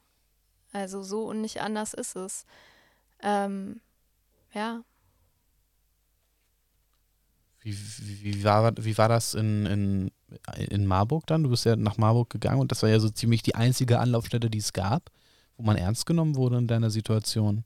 Wie war das, als du da angekommen bist und als du dann gesehen hast, ey, hier sind Leute, die so, die, die anerkennen, was mit mir ist? Ja, das war der erste Arztbesuch, wo ich hin bin und da irgendwie meine Symptome runtergerattert habe und wo einfach mal jemand mich nur angeguckt hat und meinte, mhm, ah ja, ja, das kennen wir schon, ah ja, genau, okay, das auch, wo ich so dachte, krass. Also das wirklich, das war so ein krasses Gefühl. Da sitzt jemand und guckt mich an, als sage ich ihm wirklich mal was ganz Normales und er sagt einfach, ah ja, okay, dann ist das so. Dann ist das so. Ah, das ist seit der Impfung, ja, okay. Also das war schon ähm, ja, das, das war einfach ein krasses Gefühl, ernst genommen zu werden, endlich mal, nach, nach der langen Zeit. Absurd, auch dass man, dass das ein krasses Gefühl ist, wenn du jemandem schilderst, was deine Krankheitssymptome sind und der das einfach akzeptiert. Ja. Ja, aber es ist natürlich auch super schwierig, weil was mir ja dann auch oft vorgeworfen wird, so ja, aber du oder auch die anderen Betroffenen, ihr seht ja irgendwie, ihr seht doch fit und gesund und du bist doch irgendwie so eine junge Frau und so weiter, wo ich dann so denke, ja, äh, na Krebs Patientin, erstes Stadium oder keine Ahnung, ich keine genug Krankheit, der sieht man das auch nicht an. Die mhm. läuft auch über die Straße und die lacht auch mal über einen Witz. Entschuldigung ja, bitte. Das war ja so, ey, ich habe ja meinen Vater äh, an den Krebs verloren und bei dem war das auch so. Am Anfang hast du das null gemerkt. Der hat abgenommen. Und du dachtest, ey, wie schön, der hat ein paar Kilo abgenommen. Das steht ihm. Der ist dünner geworden, der ist schlanker geworden, schick. Hm. Hat sich ein bisschen um sich selbst gekümmert. Und in Wahrheit war das Krebs. Und der ja. Krebs hat ihn ausgezehrt. Man, man sieht das den Leuten einfach nicht an. Was hast du in Marburg für Behandlungen gemacht? Also was, was wurde da, was wurde da mit dem gemacht? Was passierte dir da? Ja, das ist der nächste Punkt, was man natürlich dazu sagen muss. Sie haben auch, die haben keine Heilungsmethode. Äh, so. Die äh, gucken sich die Blutwerte an und dann sagt dir wahrscheinlich zum ersten Mal jemand, ja, ich kann hier anhand von Biomarkern sehen, ich kann Ihnen bestätigen, Sie sind krank und man denkt sich, yay, okay, ich bin nicht verrückt, ich bin wirklich krank. Das ist natürlich schon mal sehr viel wert. Ähm, und davon abgesehen bekommt man da Medikamente, Satane, Statine, das ist auch kein Geheimnis, kann ich auch einfach so sagen. Und meist noch H1 und H2-Blocker. Und danach ist man aber auch wieder auf sich allein gestellt. Also es ist nicht so, dass man da hinkommt. Ich weiß noch, erster ZDF-Beitrag, irgendwie, ich glaube, es war April 22 dann, da wurde ich dann in Marburg begleitet. Und dann war das am Ende so bei diesem Beitrag so, ja, und jetzt ist sie in Behandlung und ich habe diesen Beitrag geguckt und dachte, ey, wenn man das guckt, dann hat man ja jetzt so das Gefühl, als wurde mir jetzt geholfen, so, und jetzt ist alles wieder in Ordnung. Die äh, Geschichte hat ein Happy End. Und ich denke so, und ich liege da und denke, ja, nee, das äh, ist natürlich weit weg von der Realität. So. Wie geht's dir heute? Du hast ja vorhin angedeutet, so du bist froh, dass du heute hier sein kannst, weil es ist ja, es gibt bis heute starke Schwierigkeiten und starke Einschränkungen für dich. Ja. Wie, wie ist es heute? Ist es, also wie bewältigst du den Alltag? Ja, also mittlerweile habe ich mich so damit ähm, abgefunden, dass das, ja, ich sag mal, erstmal jetzt so ist, das ist chronisch, das bleibt, ich will nicht sagen für immer, obwohl ich äh, Diagnosen habe, die sind nicht heilbar. Laut offizieller Definition ist das nicht heilbar, zum Beispiel eine Small Fiber Neuropathie, äh, MECFS. Ähm, und naja, Was ist MICFS? Kannst du das kurz? Ähm, boah, wie kann ich das sagen, um irgendwie dem ansatzweise gerecht zu werden? Also es gibt ähm, verschiedene Stufen davon und ich habe das Glück, dass ich nicht 24-7 im Bett liege, denn das gibt es auch. Also Menschen, die sich gar nicht mehr bewegen können und wirklich komplett pflegebedürftig sind und eigentlich nur mit äh, einem Coolpack und einem Eimer neben sich im Bett liegen und das immer jeden also Tag dieses, im Jahr. Dieses Fatigue-Syndrom, ne? Ähm, Oder? Genau, genau, mhm. genau. Und ähm, bei mir ist es halt so, ich habe das auch ähm, und ich habe zum Beispiel auch, ich bin immer unkonzentriert, so du merkst bestimmt auch ein bisschen, wenn wir reden, ich verliere oft den Faden und so, da bin mhm.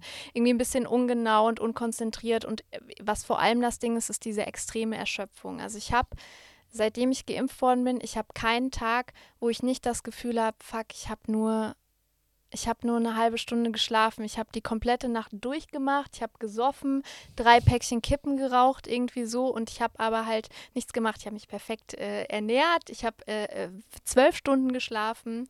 Aber ich bin fertig. Ich bin immer, als hätte mich ein Bus überfahren. Und es ist jeden Tag ein Kraftakt zu sagen, steh jetzt auf, mach was, du darfst aber nicht zu viel machen, das kann deinen Zustand generell verschlechtern. Es gibt keine Nacht, wo ich einfach durchschlafen kann, man ist eben, man ist nicht müde, es ist ein Unterschied, man ist nicht müde, man ist erschöpft und es ist egal, wie lange man liegt, es wird niemals besser. Und jeden Abend im Bett zu liegen mit extremsten Brennen und Nervenschmerzen in den Beinen und Füßen und zu hoffen, dass man dann irgendwann so fix und fertig davon ist, dass man einfach einschläft. Und das jeden Tag. Und nicht zu wissen, wann es aufhört. Und das ist einfach mein Alltag. So ist das jetzt. Du, und du hast gesagt, du hast dich damit abgefunden. Ich, ich, ich möchte mir nicht, ich, ich weiß, ich will jetzt nicht dich hier die ganze Zeit bemitleiden und so. Ne? Also ich, aber einfach nur, damit, äh, ich, damit, damit ich mal katalysieren kann, wie sich das für mich gerade anhört. So, ich möchte mir nicht vorstellen, mich damit jeden Tag auseinandersetzen zu müssen. Und bei dir zu sagen, so, ey, ich habe mich damit abgefunden, dass das jetzt so ist, das ist ja, das ist ja ein wahnsinniger Akt. Absolut. Das war ja jetzt auch, ich meine, das sind jetzt sind fast drei Jahre, wo ich krank bin. Und besonders belastend daran, würde ich sagen, sind fast nicht diese körperlichen Symptome, sondern dann jedes Mal wieder zu kämpfen und dann und dann stellt Karl Lauterbach sich wieder hin und sagt, das ist aber gar nicht so schlimm. Und man denkt jedes Mal, ey, Schlag in die Fresse. Das ist ja auch bis heute so, ne? Du, es gab ja diese, diese Dialoge, wo ähm, äh, Coverse, was äh, ja eine praktisch äh, eine, Organ eine, Organisation ist von äh, Im Leuten. Schadenverein, ja, also ja. von der Covid-Impfung explizit. Genau, die, wo, wo, halt das, äh, wo halt diese Leute sich organisiert haben und gemeinsam gesagt haben, ey, wir wollen jetzt uns eine Stimme geben, die es so bisher nicht gibt. Ja. Wo, wo ja auch im, es diese Gesprächsrunden gab, auch mit Long-Covid-Betroffenen, wo dann Coverse mhm. ausgeladen wurde, inoffiziell also wo du, ein, wo du vor der Tür standest, rein wolltest zu diesem Dialog, an dem auch Karl Lauterbach beteiligt war und dir gesagt hat, so, ey, nee, ihr seid für heute nicht vorgesehen. Ja. Also das ist, ja, und danach unfassbar. findet dann wieder eine Pressekonferenz statt, wo er einfach sagt, obwohl er vorher noch mit einem Professor Schiefer geredet hat, wo er einfach wieder mal sagt, ja, ähm, Post-Vac ist also ja äh, äh sehr weniger schlimm als Long-Covid und wo man denkt, es geht ja hier gar nicht um, um Vergleich, aber es, es ist einfach nicht wahr. Es, ja. es ist nicht wahr. Ja, das ist immer so wie, wie, das ist immer so ganz, wie so ein Automatismus. Wann immer es darauf kommt, dann ist diese, diese Impulsrelativierung. Ja, das gibt's, aber das sind nur wenige und das ist auch nicht so schlimm. Die Symptome sind nicht so schlimm wie bei Long Covid. Ja. Das ist jedes Mal bis heute ja. so. Ähm, warst du denn auch in psychologischer Behandlung? Äh, ja, also ich habe mir irgendwann eine Therapeutin gesucht, um äh, einfach über diese ganzen Sachen zu reden. Also ich meine, gerade bei mir, die ich dann die ganze Zeit in der Öffentlichkeit stand, ist es natürlich extrem, was dann so auf mich einprasselt äh, und damit muss man irgendwie, also selbst wenn man nicht in der Öffentlichkeit steht, allein dieser, dieser Umgang dann auch im eigenen Umfeld und so, das ist einfach, äh, ich glaube, jeder von uns hat irgendwie eine posttraumatische Belastungsstörung, sage ich ganz ehrlich. Und dann sagt man natürlich wieder schnell, ah ja, ist eigentlich alles wieder nur psychisch, ne? Ähm, aber klar ist das Teil dessen, wenn du so äh, stigmatisiert wirst aufgrund der Ursache deiner Erkrankung, dann macht es einfach was mit dir. Wie ist dein Sozialleben heute? Du hast ja gesagt, dass das auch eine Auswirkung auf deinen Freundeskreis hatte, wo du dann teilweise nicht ernst genommen wirst. Ich muss sagen, ich habe ähm, zum Glück dadurch, dass ich das öffentlich gemacht habe, habe ich sehr, sehr tolle Menschen kennengelernt, die, die mich ernst nehmen, die mich unterstützen und ich wusste vorher nicht so gut, wer mein Freund ist und wer nicht. Das kann ich jetzt sehr gut sagen. Und mhm. das ist auch irgendwie ein Gewinn und das versuche ich einfach positiv zu nehmen und bin da sehr dankbar drum. Ist das auch was, was dir Kraft gibt, ein soziales Umfeld? Bist du, also gehst du auch mal irgendwie mit, kannst du mit denen dann auch mal irgendwie einen Kaffee trinken gehen oder gehst du auf Party oder so? Nee, gar nicht. Also ich habe seit Jahren keinen Alkohol getrunken. Ich gehe nicht auf Partys. Ich äh, rauche nicht. Also ich bin so ein, ich bin den ganzen Tag im Bett oder auf dem Sofa. Manchmal passiert es schon, dass ich mal so in ein Café vielleicht gehe und vielleicht äh, ähm, gehe ich auch mal was essen oder so. Aber halt äh, an guten Tagen und halt sehr selten. Und die meiste Zeit werde ich dann doch sehr niedergedrückt von diesem Thema, weil ich mich natürlich auch sehr, sehr viel damit befasse und mhm. immer wieder gucke, okay, was gibt's Neues, wer hat was gesagt, wo ist ein neues Interview, was kann ich noch tun, mit wem kann ich reden, wie geht's weiter. Ähm, und das bestimmt natürlich so komplett eigentlich mein Leben. Ist das, also bist du glücklich damit, dass das das Leben so bestimmt? Also auch die öffentliche Beschäftigung damit. Klar, niemand ist glücklich darüber, krank zu sein, aber erfüllt es dich dafür, praktisch öffentlich zu stehen, in Anführungszeichen? Boah, schwierige Frage. Also irgendwo natürlich ja. Natürlich gibt es einem was, wenn da ganz viele Betroffene kommen und sagen, du machst es gut und mach weiter und du tust so viel für uns und das, das bringt auch was und bitte hör nicht auf. Natürlich ist es ähm, schön, dafür gesehen zu werden, aber natürlich muss ich auch ganz ehrlich sagen, dass ich auch ich einfach nur äh, einerseits natürlich gesund werden möchte und andererseits ich möchte ich möchte arbeiten, ich möchte, ich möchte meinen Beruf ausführen und ich würde am liebsten äh, trotz meiner Krankheit eben wie manche andere äh, Schauspieler, Schauspielerinnen auch zumindest an einzelnen Tagen arbeiten können. Ja, ich kann keine Hauptrolle spielen und ich kann keinen sechs Wochen Dreh äh, ähm, jetzt antreten. Das ist leider so, damit muss ich mich abfinden. Aber ich würde gerne an einzelnen Tagen arbeiten und auch da habe ich aber eben zu kämpfen mit dieser Stigmatisierung, ähm, wo ich dann wirklich auch von Castern äh, geghostet wurde ähm, und ich natürlich völlig abhängig davon bin und wo äh, Leute mich natürlich bei Google eingeben und sehen, oh, Impfschaden, okay, da, äh, ne? Also schwierig. Ich hoffe, dass ich irgendwann trotz der Behinderung, die ich jetzt habe, dass ich arbeiten kann und dass es irgendwann nicht mehr so ein politisches Ding ist, sondern ja, okay, die, die ist halt eine normale Frau mit einer Schwerbehinderung und die kann halt nicht so viel wie auch andere ähm, Schauspieler mit einer Behinderung und dann dreht die halt nur einzelne Tage und es ist kein Problem. Aber ich glaube, davon sind wir noch ziemlich weit weg so und so lange mm, werde ich das auch weiter versuchen zu machen und aufzuklären. Ist auch krass, ne? Wieder dieses Awareness-Ding, ne? Wo die Awareness in anderen Punkten bereits existiert, was sehr, sehr gut ist, dass ähm, auch zum Beispiel auf Menschen mit äh, körperlichen Behinderungen bei sowas ganz viel Rücksicht genommen wird, die jetzt anderer Art sind, dass das in diesem Punkt noch nicht nur in den Kinderschulen steckt, sondern in großen Teilen gar nicht existiert.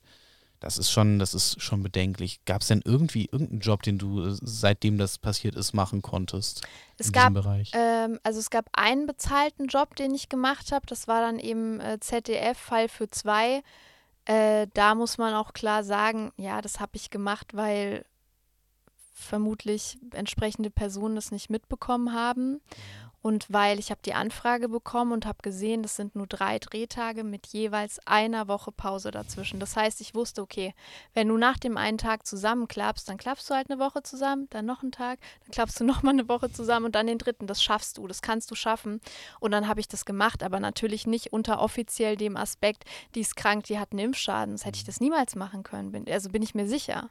Aber wie, wie, wie erging es dir? Hast du das gut durchgehalten und hattest du diesen Zusammenbruch nach den Tagen dann? Ja, das geht gut. Also wie jetzt so ein Gespräch mit dir zum Beispiel, das ist ja auch kurz Aufmerksamkeitsspanne und danach, klar, falle ich schon in mir zusammen. Das ist mittlerweile normal für mich.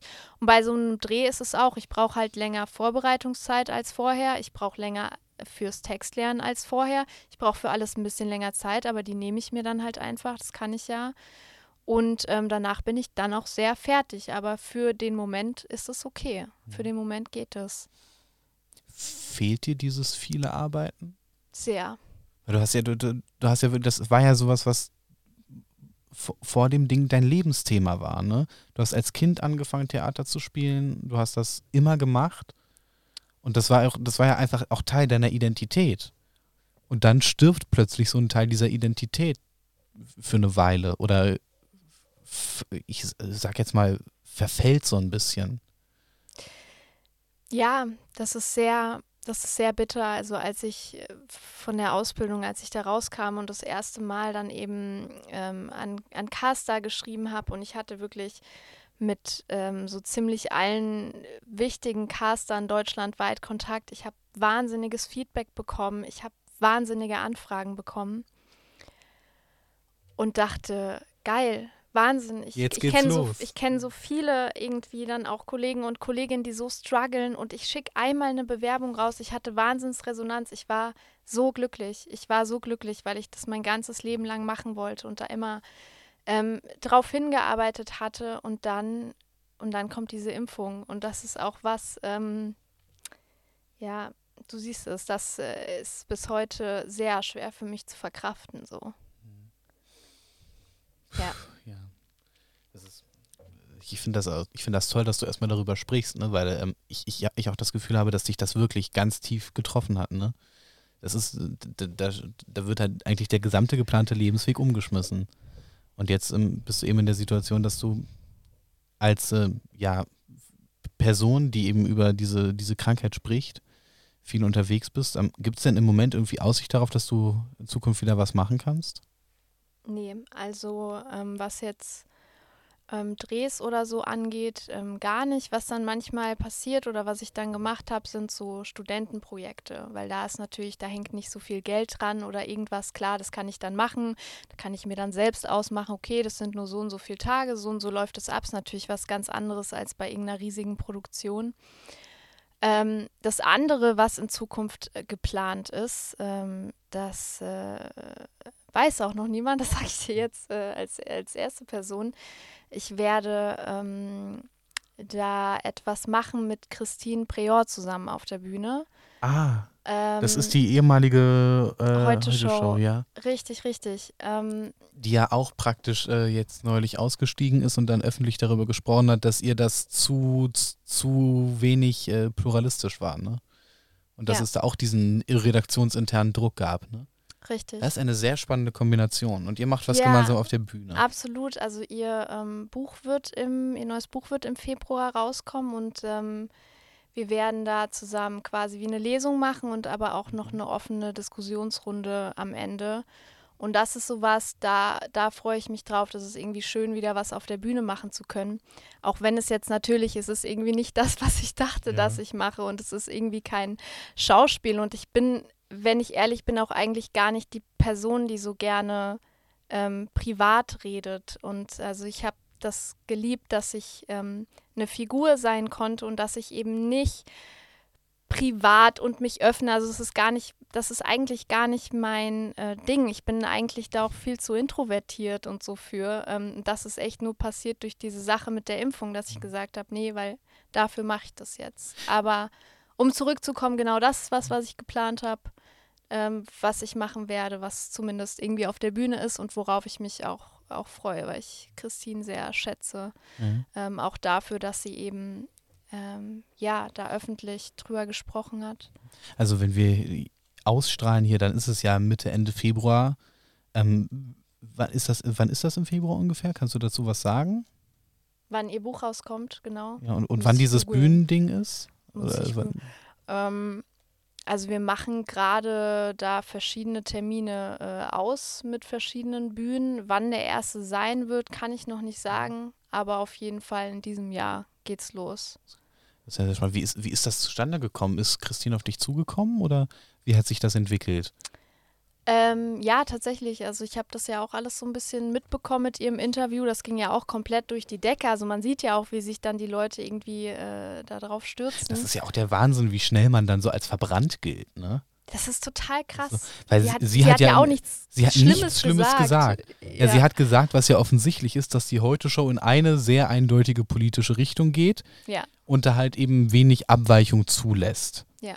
Das ist ja erstmal, wenn man sich diese Sendung anschaut, offensichtlich. Ja. Ist ja auch nicht zwangsläufig schlimm, kann sie ja machen. Ja. Ja.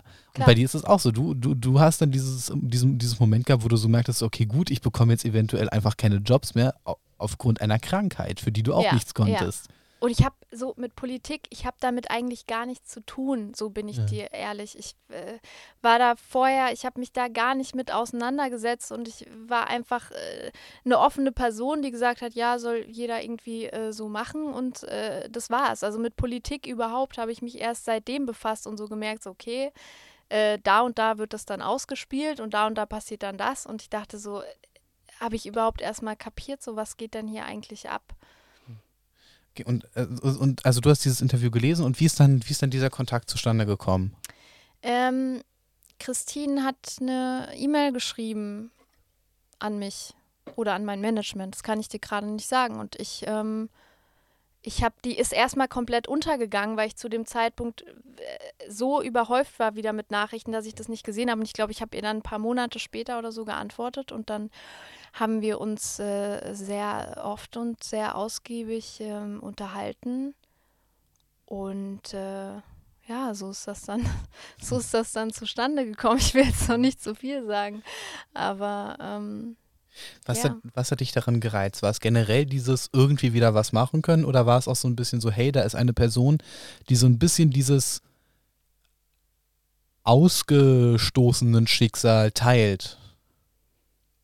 Ja, das teilt sie natürlich und zum anderen ist sie auch einfach, sie ist eine wahnsinnig reflektierte, Person, mit der ich einfach sofort von ihrer Art und Weise und wie sie auf die Dinge guckt, einfach connecten konnte. Das hat einfach gepasst. Einfach ähm, dieses, dieses offene und erstmal zuhören und nicht gleich überall einen Stempel drauf. Und ähm, ja, es hat einfach gepasst. Es ist schön, dass, dass das eben so ein, einem eine Aussicht gibt, ne? nachdem man so eine Weile lang in so einer Zeit der Aussichtslosigkeit war. Gesundheitlich ist es halt bei dir immer noch schwierig? Gibt es da irgendwie äh, Entwicklungen im Moment, die du bemerkst? Oder denkst du, okay, es bleibt jetzt erstmal auf diesem Level, das spüre ich? Oder gibt es da, gibt's da auch irgendwie noch ein, irgendwas am Horizont? Also ich merke, dass sich da im Moment nichts mehr tut. So, es gibt verschiedene Therapien, die würde ich gerne ähm, ausprobieren, die ähm, sind für viele wohl auch hilfreich, aber das kann ich einfach nicht, weil das Geld dafür nicht da ist. Wenn ich das hätte, dann gibt es sicher noch die ein oder anderen Sachen, die ich machen würde. Mhm. Auch sowas wie, es gibt ja mittlerweile so Sachen wie ähm, Spike nachweisen oder so. Also mhm. Also es gibt ja auch so verschiedene Bluttests, aber das sind eben alles Sachen. Hast du so einen Antikörpertest mal gemacht? Ähm, jetzt einfach allgemein Spike, meinst du? Also, ja, also das hat mir eine Person erzählt, die hat nach einer. Die, nach du meinst diese Autoantikörper? Ja. Meinst du die? Mhm. Ja, das habe ich gemacht. Ja, also mir hat halt eine Person erzählt, die halt auch eben mit der Impfung sehr zu kämpfen hatte, dass sie da halt irgendwann mal so einen Antikörpertest gemacht hat und die hat einen wahnsinnigen Antikörperwert. Der war so hoch. Ah, okay, das nee, du meinst jetzt ja. schon den Antikörper, du meinst nicht den Autoantikörper, weil das sind zwei Sachen. Ah, okay, okay, den sorry, Antikörperwert. Ja, habe ich auch mal gemacht, aber ich kann dir gerade nicht mehr sagen, wie der war. Das kann ich dir gerade nicht mehr sagen. Aber das habe ich auch öfter gehört, dass der wahnsinnig hoch ist, ja. Mhm. Aber das ist sowieso auch, auch ein spannendes Thema, wenn man überlegt, ne? Wie schnell wurde diese Impfung zugelassen und mit in welchem Umfang da die Tests äh, waren. Und jetzt ist ja auch gerade die Diskussion, ich, ich, bin da jetzt gar nicht so drin, aber auch so die Frage so, äh, der Impfstoff, mit dem diese Tests gemacht wurden, im Vergleich zu den Chargen, die dann tatsächlich verimpft wurden, wo ja jetzt auch viel äh, über Verunreinigungen spekuliert wird. Ähm, wenn du halt überlegst, wie schnell das da ging und dann aber, wie lange es dauert, bis so alternative Therapieformen äh, zugelassen werden, sodass man eben nicht selber dafür bezahlen muss. Ne? Das ist ja. schon, das ist schon horrend. Ne? Da kommt man auch in ganz andere Themen noch rein, zum Beispiel die Rolle der Pharmalobby und ähm, gerade eben in diesem Zusammenhang mit den, äh, mit, mit, den äh, mRNA-Impfstoffen, äh, dieser BioNTech-Deal mit der EU und so weiter. Also es ist wahnsinnig ziseliert, ne? Aber ja, das ist auch, was ich auch krass finde, dass das ja bedeutet, dass vor Gericht, also wenn jetzt ein Geschädigter vor Gericht, dann ist dort Biontech, die vertreten werden von Anwälten, die sie vom Staat bekommen haben. Also mhm. der Staat kämpft eigentlich vor Gericht sozusagen gegen die Betroffenen, die ja vom Staat eigentlich entschädigt werden sollen. Ja. Und du denkst, okay, es läuft irgendwie. Und ist es nicht auch irgendwie so, dass es da sogar eine, eine Klausel gab, die, davor, die dafür sorgt, dass Biontech im Zweifelsfall gar nicht verantwortlich ist, wenn es da irgendwie einen Schaden gibt? War das irgendwie so oder irre ich mich da? Ja, der Staat haftet. Der Staat haftet, okay. Der Staat haftet, nur haftet er halt nicht. weil wir können es ja nicht nachweisen. Das ist unglaublich. Aber ich wollte jetzt so ein bisschen versuchen, positiv zu sein ja, Entschuldigung. Aber ja, okay, aber so, äh, Nein, es ist ein Fass ohne Boden. Das ja. ist einfach so. Da, daran, da gibt es so viele, so viele Themen und so viele Sachen, wo ich denke, das darf alles nicht wahr sein. Also da kann man ewig weitermachen. Und wir haben ja jetzt bisher auch eher so an der Oberfläche gekratzt. Ne? Ja. Also dieses, dieses Hauptding, was mich ja auch, was mich immer noch schockiert, ist, dass diese, es diese Verweigerung gibt. Hast du denn mittlerweile offiziell mal irgendwo auf dem Papier stehen, du bist impfgeschädigt?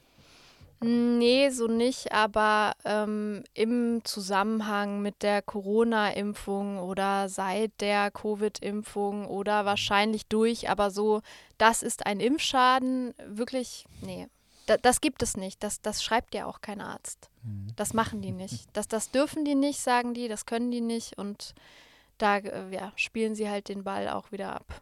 Mhm. So. Und das sorgt halt eben auch dafür, dass man eben den Staat auch nicht haftbar machen kann. Auf lange Sicht. Ne? Und es versperrt einem den Weg äh, zu vielen Kostenübernahmen. Richtig. Und ähm, das ist eben, das hat sich ja auch nicht gebessert. Ja. ja, ich denke halt, der Staat selbst könnte da was machen. Also der Staat selbst könnte gegen die Hersteller äh, ähm, gehen, aber das macht er natürlich nicht, weil dann müsste man natürlich auch ganz viele Fehler einräumen etc. Und das, ähm, ja, das wird natürlich nicht passieren, ist ja klar. Mhm. Ja. Ja, das ist, das ist so krass, ne? Man, man hat so, man war so froh, als es dann so hieß, so, also jetzt aus meiner Perspektive, man war so froh, als man so hörte, so, hey, die Pandemie ist vorbei. Ihr könnt die Masken ablegen, ihr könnt wieder überall hin, ihr könnt wieder ins Theater, äh, zu Konzerten. Ihr könnt, äh, als, äh, wenn man Künstler ist, ihr könnt wieder auf die Bühne, ohne dass ihr ähm, vorher unter Generalverdacht gestellt werdet, dort äh, ein Superspreader zu werden. Und dann ist es aber so die, diese, diese, diese nachträgliche Aufarbeitung dessen, was ist da eigentlich passiert zwei Jahre lang, die krankt so enorm und das seit so langer Zeit, das ist, das ist wirklich sträflich. Ähm, aber ja, ich glaube, die Leute haben einfach keine Lust mehr und ich verstehe das irgendwo auch. Entweder ist man, äh, keine Ahnung, wie oft geimpft und ist froh, dass einen das nicht betroffen hat und man kann es auch einfach nicht mehr hören, dieses Thema Corona. Ähm, irgendwo verstehe ich das auch, aber da gibt es halt einfach etliche Menschen, die da noch mit zu kämpfen haben, eben weil sie Long-Covid haben oder weil sie einen Impfschaden mhm. haben oder oder ähm, aber die, die da gut durchgekommen sind, die wollen, glaube ich, einfach nichts mehr davon wissen. Ja. Ja, und das ist eben eigentlich genau das Gegenteil von Solidarität. Ne? Ja. Die Impfung ist drin und da hat dann irgendwie die Solidarität aufgehört. Ja. Um aber einen eine hoffnungsvolle Wendung zu nehmen. Also diese, ja, es, es, ich will, ja. will, wirklich irgendwie noch, ja. will langsam zu einem positiven Ende ja. übergleiten. Du merkst das. Ähm, also ich, ich bin sehr gespannt, wie das mit Christine Briand wird und äh, ich werde auf jeden Fall die Augen offen halten. Wenn ihr irgendwie hier in Berlin seid, dann komme ich auf jeden Fall rum. Ähm, bin da auch sehr gespannt. Ich habe ja jetzt gesehen, dass sie irgendwie im Sommer in den Wühlmäusen auch ist. Mhm. Ähm, da bin ich sehr gespannt, wie das dann wird. Ähm, du sagst, du bist, du bist so ein bisschen, du bist in Einklang damit, wie die Situation jetzt ist? Oder was heißt in Einklang? Du kommst damit zurecht, du kommst damit klar, du hast das akzeptieren können. Ja, ich, ich muss damit klarkommen. Was habe ich für eine andere Wahl? Und es ist ja auch so, dass sich dadurch auch Dinge getan haben. Und wenn es nur ist, dass Karl Lauterbach irgendwie in einem Heute-Journal sagen musste, dass es Postwag überhaupt gibt. Also ich glaube, mhm. ohne diesen Druck von den Betroffenen, von denen, die da ihr Gesicht gezeigt haben, ähm, und den Medien, die darüber berichten, wäre das nicht passiert. Also er musste das einräumen. Er hat auch zuletzt gesagt, es wird einen runden Tisch postwag geben. Ich bin sehr gespannt. Ich warte auf die Einladung. Mhm. Ähm, ja, schauen wir mal. Und ich glaube, ohne diesen Druck wird es halt nicht passieren. Und ich hoffe, dass da auch weiterhin echt die, die Medien dranbleiben, weil ich glaube, ohne geht es nicht. Also ja, brauchen da echt die Medien, die da was sagen und gut recherchieren und sich das anschauen. Bist du glücklich? Nein. Nein. du hast jetzt gern Ja gehört und ich weiß, es tut mir ja. leid, nein. Ich, nee, ich, ich, ich, hätte nicht gern Ja gehört, aber es ist, sondern das ist ja, das ist ja so die, die, die Frage. Äh, lernt man mit seinen, lernt man mit der Situation, in der man ist, umzugehen und lernt man entweder eben sie zu akzeptieren oder lernt man sie zu schätzen und dass man in deinem Falle sagt, okay, ich bin nicht glücklich, das finde ich sehr, sehr äh, verständlich. Und das ist ja auch klar, ne? Also das ist, äh, was ich mit dieser Frage verdeutlichen wollte, ist, es ist eben nicht dieses Ding so, okay, gut, das ist jetzt halt so, ich akzeptiere das, es ist für mich jetzt abgeschlossen, sondern das ist ein Prozess, der, der bleibt und das ist auch ein Schmerz, der bleibt. Auch wenn man sagt, ich habe das jetzt akzeptiert, bleibt es ein schmerzhafte, eine schmerzhafte Situation. Nee, ich möchte auch einfach, ich möchte vor allem da jedem Mut machen und ich möchte irgendwie positiv sein und bleiben, weil ich einfach glaube, dass sich da echt noch was bewegen kann, wenn noch mehr Menschen als ich laut werden, was sagen, dafür kämpfen und einfach auch, dass die Betroffenen wissen, dass sich das lohnt. Also wir haben schon Sachen erreicht, es ist nicht aussichtslos. Mhm. Und es tut sich was, solange wir nicht aufgeben. Ich glaube, das ist ja auch irgendwie oft so ein bisschen das Gefühl, dass man uns wie so mürbe macht und dass dann natürlich sehr schnell Betroffene nach und nach aufgeben und sagen, ich habe keine Kraft mehr, ich habe kein Geld mehr, ich sage jetzt lieber gar nichts, ich sage, ich bin Long-Covid. Ähm, ja, und da einfach nicht, nicht aufzugeben und dran zu bleiben. Ich glaube schon, dass sich das lohnt. Und dieses Feedback, was ich bekomme und die anderen Betroffenen, die mir da auch echt viel Kraft gegeben haben, äh, ja, sorgen dafür, dass ich da auch weiter dranbleiben werde. Letzte Frage. Also. Wie werden wir eine gute Gesellschaft? Indem wir nicht alles sofort versuchen, in eine Schublade zu stecken, indem wir uns wirklich zuhören und nicht nur aus eigener Verletzung antworten, sondern wirklich dem anderen zuhören und sich nicht so schnell ja, triggern lassen von den eigenen Verletzungen. Wir haben alle, glaube ich, ziemlich viel Scheiße durch, gerade die letzten Jahre. Und da wirklich ähm, offen im Herzen zu bleiben für andere, sich da nicht irritieren zu lassen. Liebe Felicia, ich danke dir. Es war ein sehr spannendes Gespräch und ähm, ich ähm, merke, dass du, ich, ich, ich merke, dass du sehr kämpfst mit dir selbst und gegen Leute, die sich weigern, ernst zu nehmen, was dir und vielen anderen Menschen passiert. Und ich glaube, dafür sind dir sehr viele Menschen, einschließlich mir, auch dankbar. Und ähm, ich wünsche dir dabei weiterhin viel Erfolg und ganz viel Kraft. Danke, dass wir miteinander gesprochen haben. Danke dir für das Gespräch.